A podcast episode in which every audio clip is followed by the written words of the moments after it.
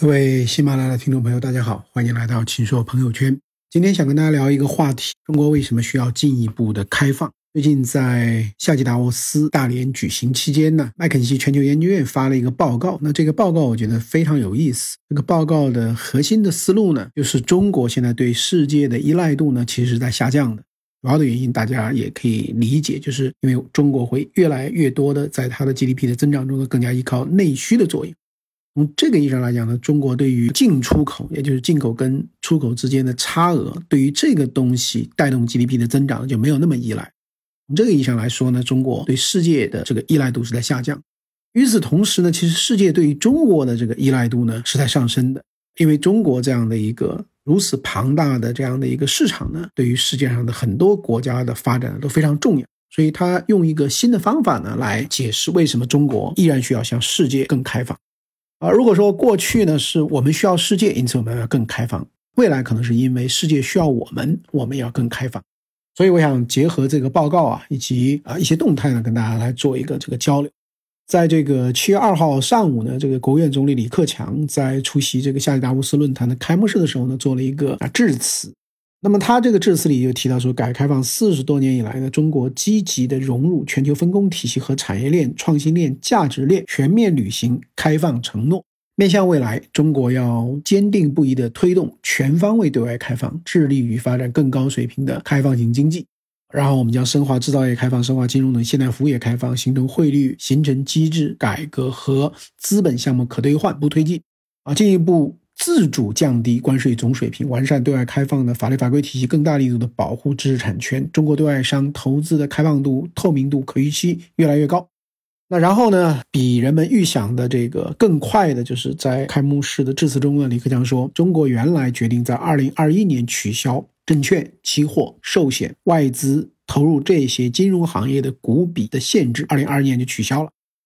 啊，现在呢就提前到明年，就是二零二零年呢就啊取消。那从这个李克强总理的讲话能看到呢，就是中国其实对外开放的这个力度呢是在增大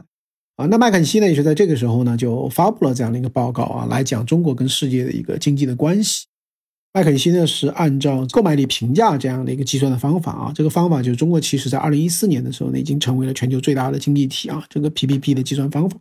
但如果按照汇率购买的评价，汇率评价法，呃，中国今天呢还只有美国的百分之六十五左右啊，这个经济的总量。那中国呢，在二零一三年也是全球最大的商品的这个贸易国了啊。那所以在某种意义上，在我们看来，中国跟世界这样的一个融合已经是非常的这个密切了啊。但是麦肯锡呢做了这很多个维度的研究以后呢，就发现中国还有很大的空间呢，来增进跟世界的融合。那这一部分，我觉得是这个报告的这个啊，他们花了特别多心思做的一个这样的一些数据啊，非常有意思。那第一个呢，中国今天已经占全球商品贸易额的百分之十一了，但是服务的贸易呢，还只占全球的这个百分之六左右。第二个呢，中国的银行、股票、债券这个市场的规模都占全球的都是前三名，但是呢，在这个金融市场的外资的参与度呢，占比还不到百分之六。比如说，这个银行，中国虽然已经有很多的外商的法人银行，啊，通通都是注册在上海，但是他们的以他们的这个资产来计呢，在整个中国的这个市场里面的这个占比是非常非常低。第三个呢，就中国虽然拥有一百一十家财富五百强的这个企业，但是他们的海外营收的占比啊，还不到百分之二十，而标普五百企业的平均占比呢是百分之四十四。那换句话说呢，就是中国公司的国际化程度呢是远远低于美国的这个标普五百。第四个呢，就是中国的出境游已经有一点五亿人次，但是呢，移民中国的外国人只占全球移民总数的百分之零点二。那么，移民到海外的中国人占全球移民总数的多少呢？一九九零年到二零一七年呢，是占百分之二点八，也就是中国移民到海外的这个人占全球的移民的数呢是百分之二点八，但是海外呢移民到中国的外国人占这个移民总数呢是百分之零点二。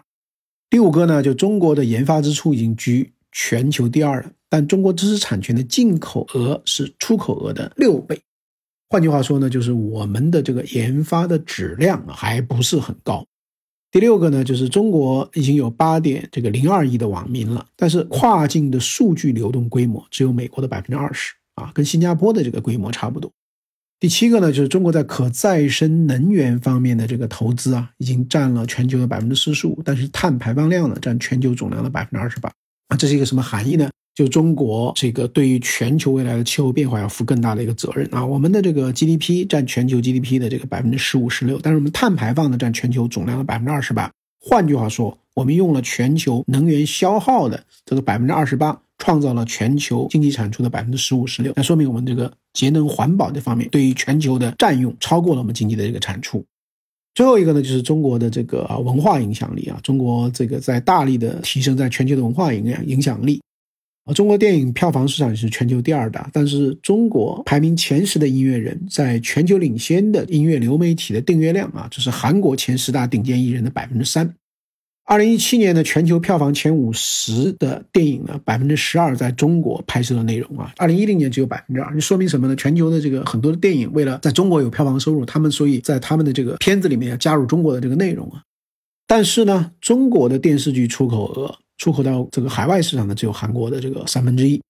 那通过以上的这样的一些这个研究啊，这个说明了一个什么问题呢？就相比发达的经济体呢，那个中国经济的开放度啊，还是需要进一步的提高。呃，中国的关税平均的水平呢，还是明显的高于美国和欧盟的国家啊。按照经合组织这个服务业外商直接投资监管限制的指数，那么对中国的这个评分是多少呢？是零点三九。但是经合组织的平均值是零点零八，也是中国的这个限制对于外商直接投资在服务业方面的限制呢，还是非常非常多的。那与此同时呢，世界对于中国的这个依存度呢，啊是在不断上升的。那当然就是中国呢，跟世界的这种融合性啊，也是越来越强的。那麦肯锡呢举了这个两个例子啊，表示这种融合。那第一个就是技术方面，就是中国深度的融入了全球的技术的价值链。麦肯锡全球研究院呢，对十一个类别的八十一项技术做了研究以后，发现呢，中国超过百分之九十的这个技术呢，都是用全球的标准。全球的数字经济、全球的人工智能发展，中国都是重要的力量。那么，中国呢，在关键的技术价值链方面呢，在快速发展。当然，在一些关键的组件方面，中国还是需要有很大的引进，比如说减速的齿轮啊，是机器人用的；电动汽车里面的动力电子的元件、半导体这个设备。第二个角度呢，就是这个消费，这个中国跟世界已经充分的融合，未来的空间呢还会更大啊！跨国公司在中国市场渗透率呢，甚至会高过在美国市场的这个渗透率。当然，它要直面中国本土企业的竞争。那这个报告呢，做了三十个消费品的这个品类，外国的品牌在十一个品类里面的市场份额是有可能这个下降的。当然，未来的话呢，会带来一些新的这个商机。第一个呢，中国的消费升级。期待更好、更多的这个选择，那这个对于外资呢是有一个很大的利好。第二个呢，就是越来越多的中国人在走出国门，境外消费越来越多。哈，中国的出境游在二零一八年已达到了一点五亿人次，每一年保持百分之十三的增长。那么这个呢，在海外也会带来很大的一个这个采购。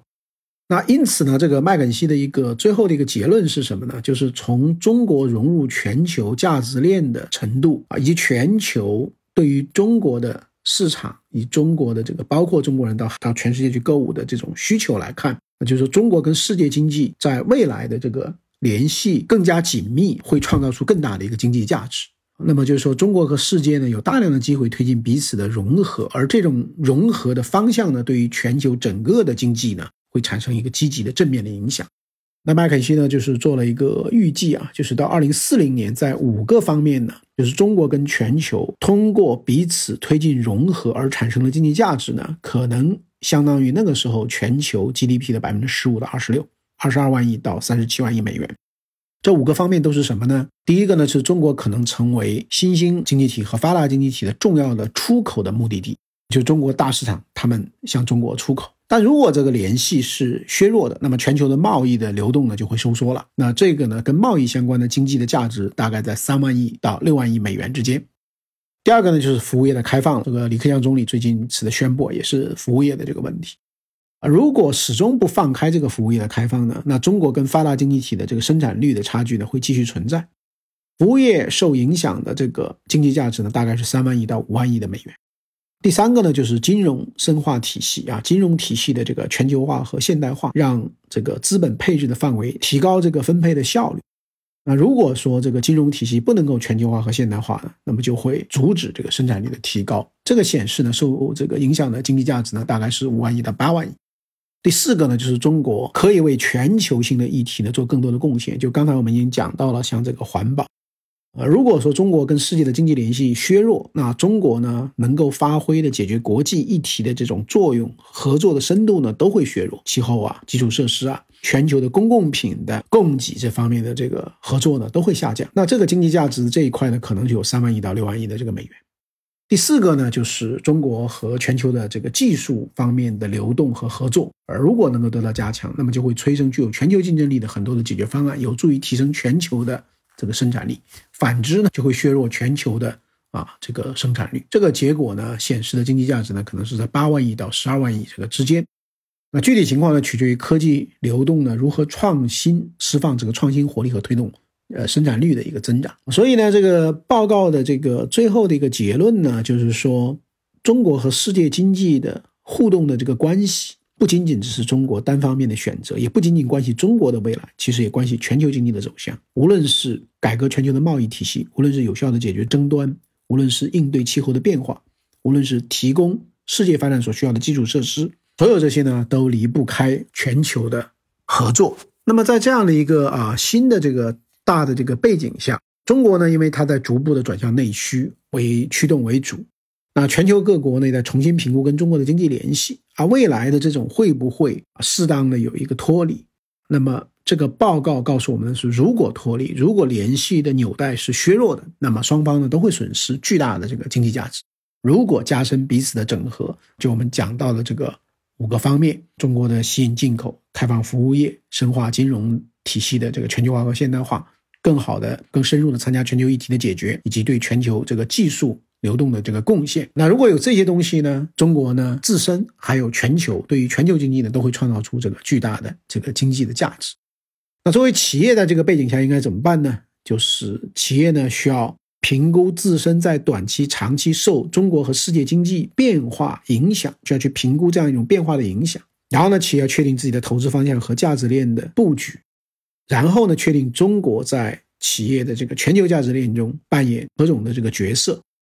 第三个呢，就是企业一定要培养卓越的运营能力，来管理好风险和不确定性。最后呢，就是要保持一种胜者为王，也就以幸存者的这种态度，因为未来可能在这种动荡的、不确定的环境里面呢，它会相对以前的全球化的这样的一个时期呢，会相对更加的艰难。那么这个过程中呢，可能是会有很多的企业之间的重组啊。等等等等，也就是企业要做好困难环境催生重组啊，类似这样的挑战，当然也有机遇啊。所以的话呢，就是看了这个达沃斯论坛、夏季达沃斯论坛所发布的这个报告的，结合我们中国的这个领导人最近的这样的一些表态啊，我觉得中国其实对于自身跟国际经济之间的这种更进一步的深度的融合，我想在这方面呢，这个中国可能已经做好了更进一步的这个准备啊。那尤其是这次的李克强总理讲到的中国。要稳步推进汇率形成机制和资本项目可兑换，我想呢，这个是非常重要的，就是中国一个非常郑重的一个承诺，那就中国的改革开放呢是不可逆的，是要继续这个向前推进的。